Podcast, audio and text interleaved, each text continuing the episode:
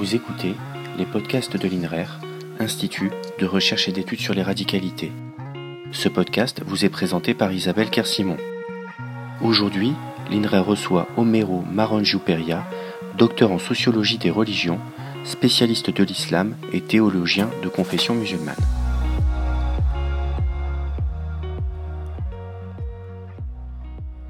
Bonjour Homero. Bonjour. Depuis les attentats djihadistes, un terme a envahi le débat public en France, celui d'islamisme.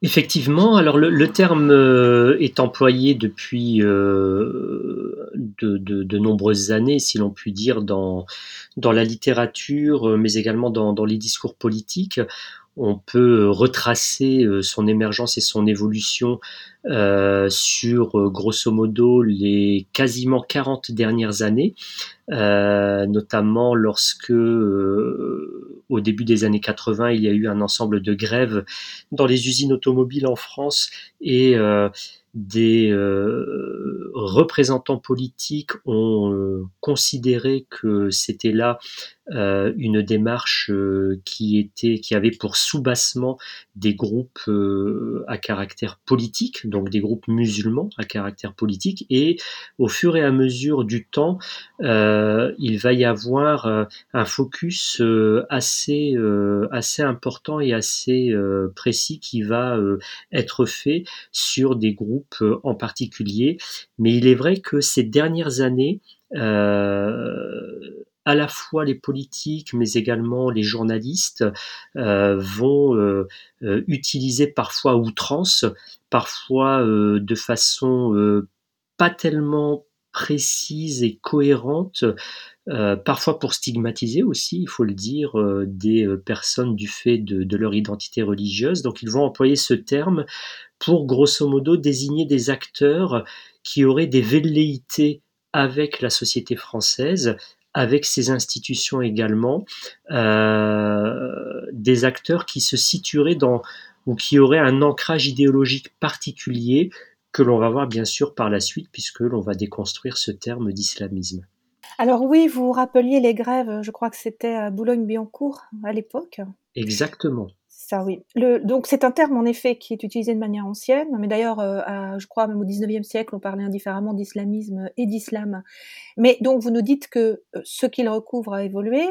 Euh, pour en venir à, en effet, ces utilisations actuelles qui peuvent être mauvaises, en fait, de, mauvaises utilisations, enfin, fautives en réalité, par rapport au sens.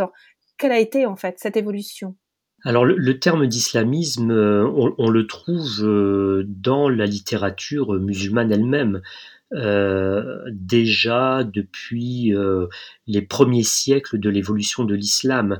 un auteur comme Ibn Qutayba, donc juriste musulman, commentateur du Coran, spécialiste de, la tradition euh, prophétique, euh, écrit un ouvrage qui est intitulé Maqalat al-Islamiyin, euh, que l'on pourrait traduire en français par propos de, de musulmans, mais ici le terme de musulman est connoté car il désigne une catégorie spécifique d'auteurs pour leur savoir religieux.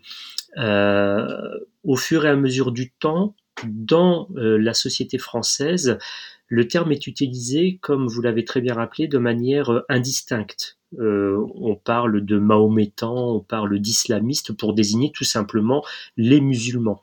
C'est au fur et à mesure du XXe siècle que le terme va se préciser alors chez les musulmans eux-mêmes et pour désigner dans euh, la euh, littérature euh, non musulmane des groupes et des acteurs en particulier. Alors chez les musulmans, il y a des personnes qui vont se définir comme étant islamiyoun, mais dans un sens contemporain, c'est-à-dire des gens qui définissent leur appartenance à l'islam à travers un engagement. Donc le terme d'islamiste qui va être traduit par la suite, donc islamiyoun qui va être traduit par la suite par euh, islamiste en français, euh, est utilisé par des musulmans eux-mêmes pour se désigner comme étant des militants.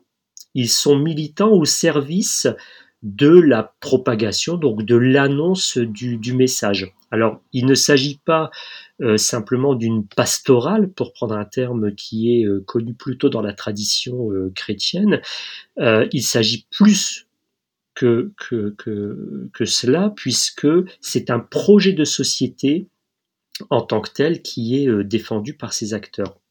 Et dans la, la littérature donc à la fois chez les chercheurs et puis dans la littérature journalistique par, par la suite, le, thème, le terme va être utilisé pour désigner justement euh, les acteurs de l'islam politique. Et au premier chef, les frères musulmans, puisque le terme d'islamiste émerge chez, ces, chez ces, acteurs engagés, plus précisément chez les frères musulmans. Alors, quand on parle de frères musulmans, euh, on euh, fait allusion à un groupe qui s'est constitué au début du XXe siècle avec un personnage emblématique qui s'appelle Hassan el-Banna, euh, égyptien, né en 1905 et décédé, donc tué par balle en 1949.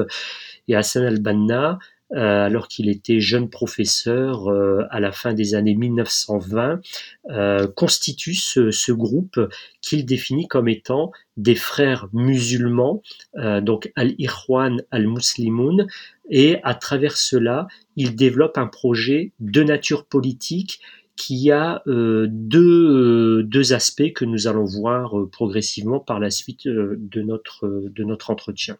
Oui, alors c'est ce qu'on appelle aussi donc, au Caire, puisque tout commence au Caire, c'est ce qu'on appelle aussi la confrérie des frères musulmans qui ensuite s'étend dans de très nombreux pays. quel est ce projet? Quel est ce projet des frères musulmans globalement et particulièrement en Europe? Oui, alors ça, me permet justement de, rebondir sur le terme que vous avez utilisé, celui de confrérie. Alors pour être euh, assez euh, précis sur la terminologie, euh, les frères musulmans se qualifient comme étant une jama'a. Alors une jama'a, c'est un groupe constitué dont les membres se reconnaissent à travers un certain nombre d'attributs. Donc ce sont déjà des, des éléments de langage, ils se considèrent comme frères, ils utilisent un vocabulaire particulier. C'est une praxis également, donc une pratique religieuse euh, très orthodoxe. Euh, c'est également un projet.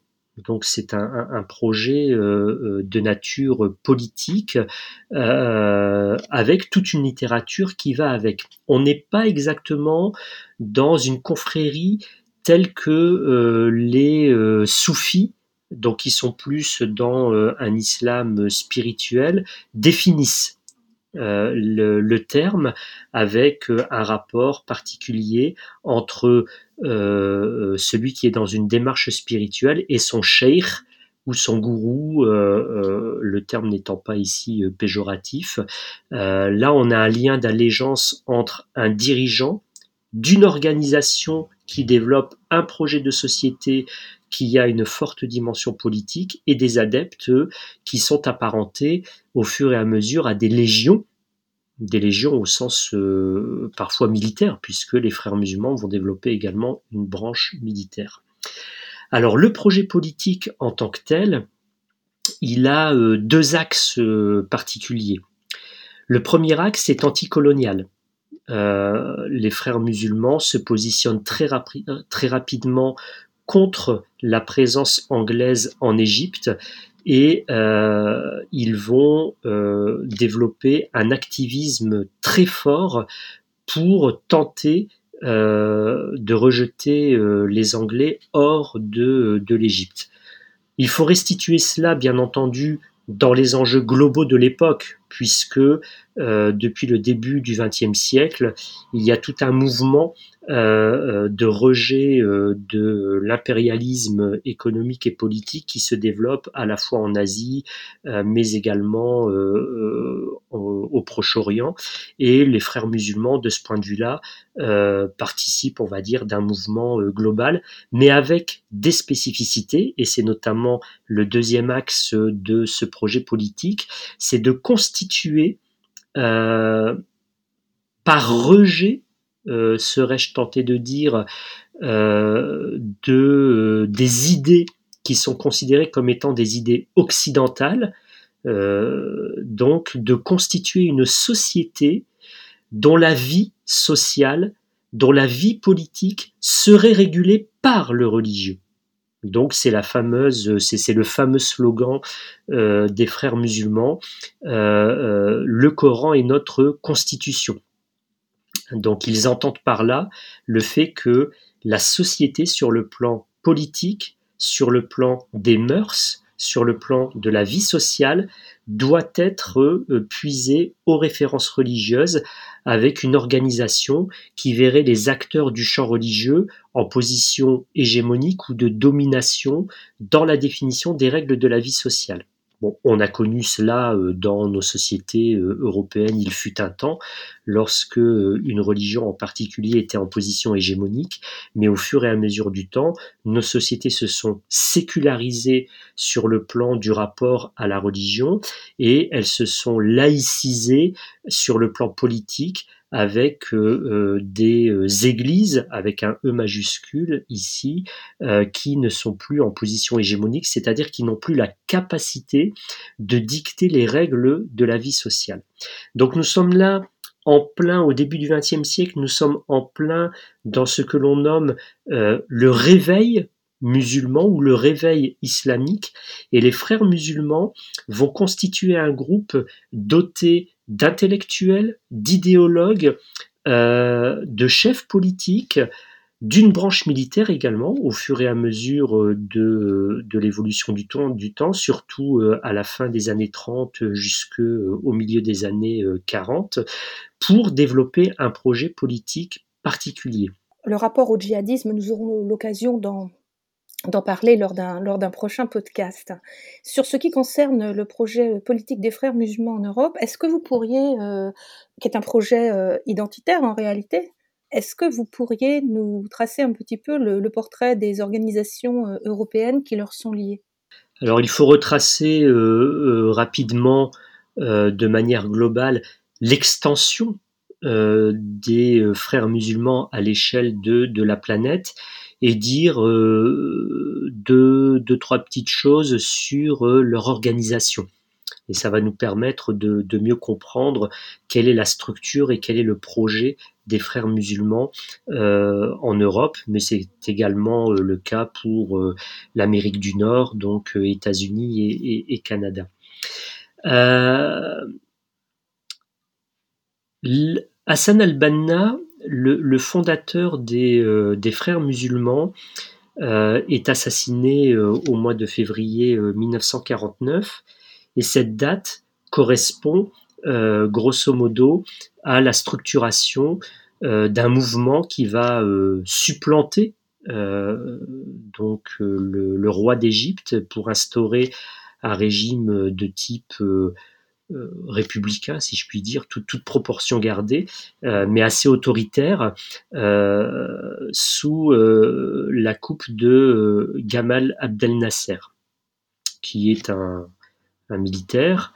il prend le pouvoir, il s'appuie en partie dans sa stratégie sur euh, l'audience que les frères musulmans avaient auprès d'une large partie de, la société égyptienne, puis euh, il, euh, refuse les conditions de collaboration qu'avaient émises les frères musulmans euh, s'ils l'aidaient à prendre le pouvoir, notamment pour ériger une constitution qui soit euh, puiser au texte de l'islam et euh, euh, de faire en sorte que la société soit calquée sur bah, l'idéologie des frères musulmans. Cela va se traduire par des emprisonnements, par des condamnations à mort, etc. Et toute une partie des leaders des, frères musulmans vont passer quelques dizaines d'années pour certains en prison.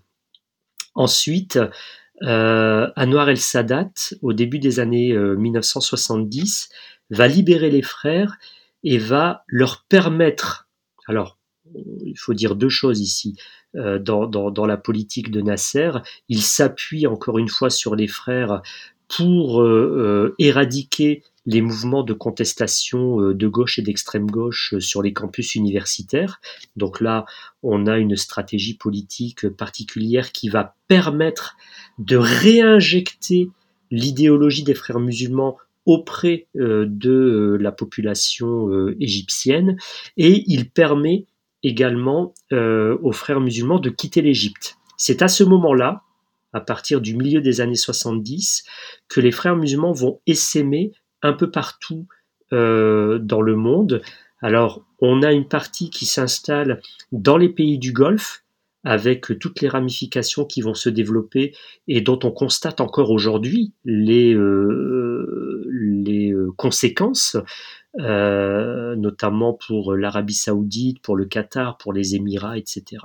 Et une partie d'entre eux s'installe au Maghreb, ils profitent euh, de l'arabisation euh, de l'enseignement, notamment euh, au Maroc et en Algérie, pour prendre des postes d'enseignants, et une autre partie vont se diriger vers l'Europe.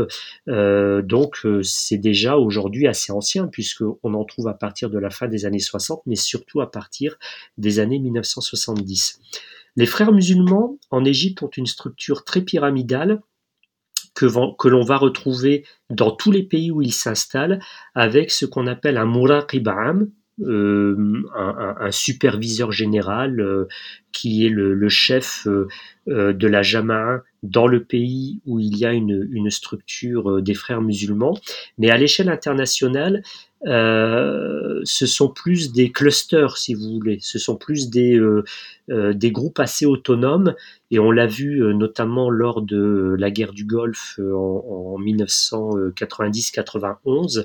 les frères musulmans étaient très divisés sur la ligne à tenir, puisqu'ils avaient des intérêts nationaux, là où ils étaient établis, qui étaient complètement différents les frères musulmans du Koweït euh, étaient euh, complètement euh, contre les frères musulmans installés en Arabie saoudite et les frères musulmans qui étaient dans différents pays avaient des positions complètement différentes en fonction de leurs propres intérêts nationaux et de leurs relations au pouvoir politique de, ces pays par rapport à ceux qui étaient situés dans d'autres pays. Donc on, est face à euh, une structure qui est en lien, donc sur le plan international, sans qu'il n'y ait vraiment de rapport d'allégeance à proprement parler. Donc les frères musulmans en Europe se structurent au fur et à mesure de, de la venue de militants et des possibilités également d'organisation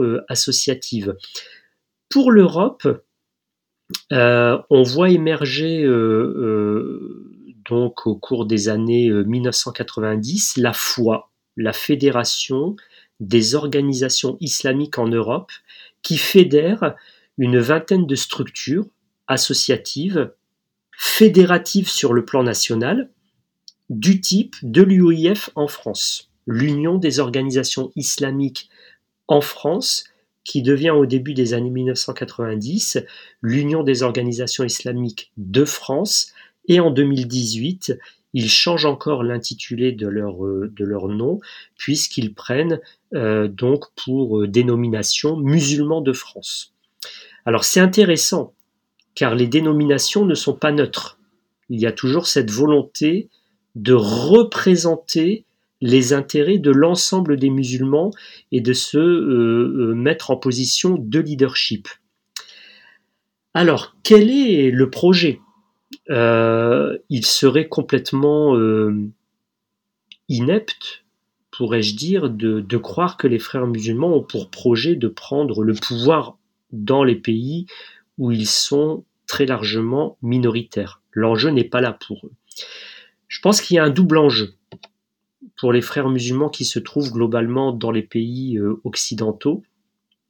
Euh, le premier est de se faire le relais euh, des frères musulmans qui se trouvent dans les pays arabes, une sorte de porte-voix si vous voulez.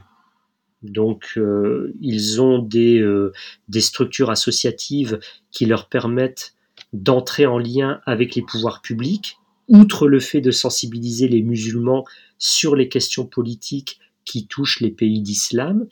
et ils peuvent également faire du lobbying au niveau européen. Euh, par exemple, euh, ils ont un siège, la, foi a un siège à Bruxelles euh, depuis le début des années 2000 euh, et l'objectif est de faire du lobbying, de, se positionner en tant qu'entreprise de tendance, si je puis reprendre ce terme juridique, pour faire du lobbying auprès des instances européennes. Alors c'est une sorte de porte-voix pour sensibiliser les politiques, les représentants politiques là où ils se trouvent en Europe sur la situation euh, politique, euh, plus précisément des pays arabes. Ça, c'est un premier enjeu. Le deuxième enjeu euh, réside, de, mon point de vue, dans les ajustements au droit commun, c'est-à-dire le fait de penser les musulmans comme étant une communauté constituée, homogène, au sein des pays européens, et pour préserver les contours de cette communauté, il faut pouvoir négocier le droit commun pour qu'il prenne en compte un certain nombre de spécificités. Et là, on retrouve parfaitement euh, euh, des aspects fondamentaux de l'idéologie des frères musulmans. Hein. donc le Coran est notre constitution et euh, il faut revivifier la Ummah, la communauté des musulmans. Donc là où traditionnellement les musulmans avait une pratique plus ou moins assidue, mais à titre personnel, et l'islam était pensé comme un mode de vie, mais un mode de vie euh, à travers euh, des valeurs, valeurs morales avant tout, euh, et une pratique religieuse qui peut être très forte, mais pour soi avant tout, dans une démarche personnelle, une relation personnelle à Dieu, les frères musulmans transforment cela pour progressivement éduquer des générations de musulmans qui se pensent en tant que communauté instituée et à travers un concept qui est celui de Shumuliya, le concept de globalité, euh, euh, qui euh, est perçu comme le fait que l'islam doit gérer l'ensemble des aspects de la vie individuelle et sociale. Donc on n'est plus dans une démarche dans, l'islam en tant que pensé comme un mode de vie personnel. On est dans un islam qui est pensé comme euh, euh, une institution qui doit chapeauter toute l'organisation de la vie sociale. Et cela va irriguer toute une littérature depuis déjà euh, plusieurs dizaines d'années, en langue arabe bien entendu, mais également en langue anglaise, en langue française, et pour les musulmans qui se trouvent en Asie, dans les langues vernaculaires, euh, notamment pour l'Indonésie, euh, euh, la Malaisie, le Pakistan, etc. donc vous voyez bien que nous sommes dans une stratégie qui est quand même assez coordonnée, qui est assez conceptualisée, avec des idéologues, avec des infrastructures. Je pense notamment donc à toutes les infrastructures qui ont été créées pour l'éducation, puisque les frères musulmans ont pour préoccupation première l'éducation. Euh, euh, c'est ce que Gilles Kepel a, appelé depuis longtemps euh, l'islamisation par le bas. Donc l'objectif n'est pas de prendre le pouvoir en renversant les chefs d'État, mais d'éduquer les musulmans afin que naturellement se produise une transformation au fur et à mesure du temps. Et là, en Europe, on le voit bien, le glissement sémantique, on le voit au fur et à mesure, puisque lorsque vous interrogez euh, beaucoup de, musulmans lambda, qui ne sont pas du tout frères musulmans, euh, la probabilité que des éléments, des scories, euh, des bribes de, cette, de, cette, de, ce concept de, globalité de l'islam euh, la probabilité que, cela les irrigue dans leur, de, leur manière de penser l'islam, leur manière de penser leur propre rapport à l'islam, bah, elle est quand même assez forte. Et ça, c'est l'une des forces, euh, les infrastructures éducatives sont l'une des forces euh, des, frères, des frères musulmans. Bon, c'est un portrait assez rapide, il y aurait énormément de choses à dire, mais euh, euh, c'est important de comprendre les enjeux euh, sur l'éducation, les enjeux sur le développement d'infrastructures qui puissent permettre de toucher un maximum de musulmans. Donc c'est pour cela que très rapidement, par exemple, l'UIF, qui a été créé en 1983 en tant que fédération, donc en France, très rapidement va créer des associations qui euh, sont pensées comme euh, devant prendre en charge tous les aspects de la vie des musulmans à tous les âges. Donc il crée des associations euh, pour l'enfance, des camps qui puissent accueillir les, enfants au cours des vacances scolaires et des vacances d'été. Il crée des associations de femmes, il crée euh, des associations de jeunes, il crée des associations étudiantes, il crée un syndicat de médecins, etc., etc. Et on trouve euh, comme cela euh, une bonne quinzaine d'associations, y compris dans l'humanitaire, donc des associations qui sont chargées de prendre en charge les musulmans dans tous les aspects de leur vie personnelle et sociale et à tous les et c'est là une des forces, une des capacités euh, des islamistes à toucher euh, euh, de, nombreux musulmans. Alors on a bien compris que contrairement à ce qu'on peut lire et entendre assez régulièrement, non, les frères musulmans ne sont pas aux portes du pouvoir, ni en Europe, ni en France, mais qu'ils influencent depuis maintenant de nombreuses années les musulmans euh, d'Europe ou les Français de confession euh, musulmane. est-ce que, est-ce que vous pensez que leur propagande, puisqu'il s'agit d'une propagande en réalité, quand les narratifs s'inscrivent dans le discours même inconscient de, des personnes qui sont les personnes cibles, est-ce que vous pensez qu'il a une réelle efficacité? Est-ce que vous pensez qu'il est dans, toujours sur, une phase ascendante ou pas? Hmm, il faut être prudent quand on analyse euh, les stratégies euh, des acteurs parce qu'il y a des prismes déformants. Aujourd'hui, par exemple, les réseaux sociaux sont un prisme déformant. Si euh, dans votre réseau social personnel, vous avez un fil d'actualité bah, qui correspond euh, à, vos, euh, à vos centres d'intérêt, vous avez tendance à penser le monde à travers ce que vous voyez sur votre fil d'actualité. Euh, donc oui, les, les, frères musulmans ont une capacité d'action. Ils sont certainement les plus structurés sur le plan associatif. Ils sont dotés d'une manne financière importante, c'est une réalité grâce euh, à la fois des financements euh, de mécènes euh, étrangers, mais également grâce aux activités qu'ils ont pu développer. Tout cela est une réalité. Maintenant, quel impact concret? L'impact, on peut le mesurer à travers des monographies de terrain, à travers une analyse de la façon dont les musulmans vivent leur rapport à l'islam, à travers les sondages d'opinion également. Or, depuis euh, la fin des années 1980, les sondages d'opinion qui sont euh, faits auprès des, euh, des musulmans font apparaître une tendance globale que je vais résumer de façon un peu caricaturale. les spécialistes me pardonneront, mais grosso modo, on peut dire qu'il y a trois grandes catégories de, musulmans. Il y a une frange, donc euh, de l'ordre de 20 à 25% de musulmans qui se qualifient comme étant des pratiquants assidus. Reste à définir euh, ce qu'on entend par pratique assidue, euh, fréquentation de la mosquée, le fait de célébrer la prière tous les jours, etc., d'avoir une, une orthopraxie assez importante.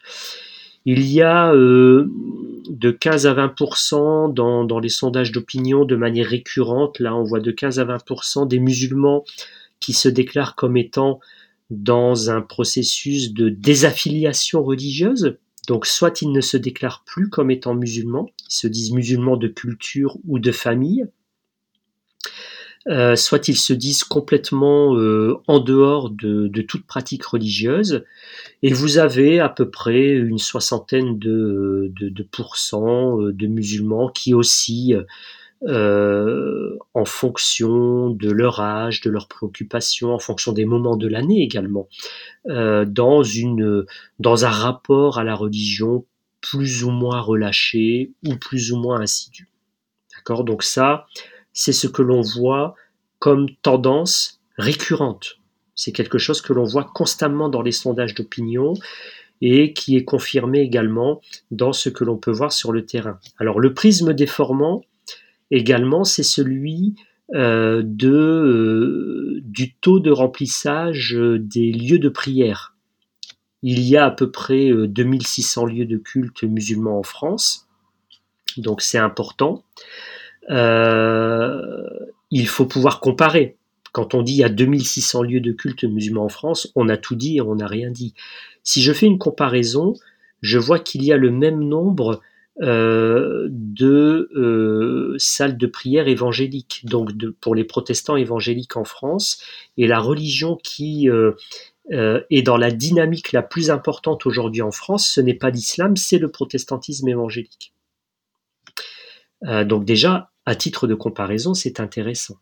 Donc on voit qu'il euh, euh, y a des dynamiques religieuses, donc musulmanes, dans le champ du christianisme également. Euh, et pour les musulmans, les mosquées sont remplies pas de façon récurrente. Elles sont remplies avant tout pour les deux grands offices annuels qui correspondent aux deux fêtes, à la fin du, du, ramadan et pour l'Aïd el-Kébir, communément appelée la fête du mouton. Euh, et pour le reste de l'année, c'est cyclique. C'est en fonction de la possibilité que des musulmans ont de venir euh, euh, au lieu de culte. Et quand vous avez une mosquée qui a, par exemple, 200 euh, places de disponibles et à certains moments de l'année, il y a une très forte affluence et les gens sont obligés de prier dans euh, euh, l'espace adjacent à la mosquée, parfois à l'extérieur ou sur la voie publique, on a l'impression qu'il y a un développement très important. Mais en rapport au développement numérique du nombre de personnes issues euh, de familles musulmanes et des migrations en provenance de pays d'islam, c'est pas forcément euh, une évolution très importante. Euh, donc vous voyez, il faut être très prudent sur, euh, la pénétration euh, des organisations musulmanes auprès du large public musulman. De toute façon, on le voit à travers les instances représentatives. Bon nombre de musulmans ne connaissent pas les instances représentatives musulmanes, ne connaissent pas quelles sont les organisations de type frériste, etc. Par contre, par contre, il faut se méfier d'un point en particulier j'ai parlé précédemment de, euh, de l'enseignement et de l'éducation. Et l'un des enjeux pour les, euh, les islamistes, c'est euh, d'éduquer au maximum, du moins un maximum de personnes dans leur sphère idéologique. Donc quand on a des établissements euh, euh, secondaires ou primaires, donc des écoles, des collèges, des lycées qui sont créés par des organisations à tendance euh, islamiste, ou dont les, porteurs de projets sont clairement repérés comme étant d'obédience islamiste, quand on a des instituts de formation d'imams, euh, ou des centres culturels musulmans qui sont euh, d'obédience islamiste, il faut être vigilant sur le type d'enseignement qui est donné au regard du concept de Shumuliya. Je vais vous donner un exemple très simple et très rapide. C'est la charte des musulmans d'Europe qui a été euh, donc éditée en, en, en 2008 par la foi, justement, par la, Fédération des organisations islamiques en Europe.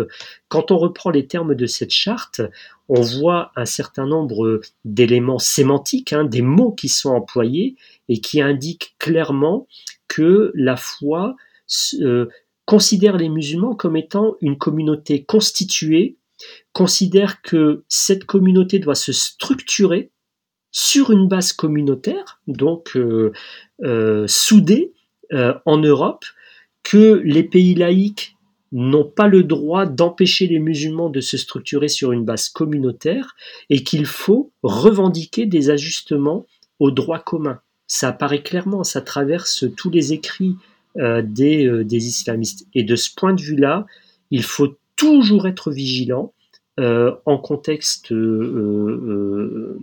démocratique et dans des sociétés sécularisées et, laïques, car c'est ce qui concourt à la résurgence d'identité où l'appartenance religieuse est forte pensé comme étant centrale et qui aboutit à des revendications à tout bout de champ dans euh, tous les aspects de la vie sociale. Là, il faut être vraiment vigilant. Nous aurons avec euh, plaisir l'occasion d'en reparler avec vous, Homero. Merci beaucoup. C'est moi. Vous avez écouté le podcast de l'INRER avec pour invité Homero Marangiou-Peria, docteur en sociologie des religions, spécialiste d'islam et théologien de confession musulmane. Pour plus d'informations sur les actions menées par l'INRER, retrouvez-nous sur inrer.org. Jingle, mémorise du musicien australien Hatch.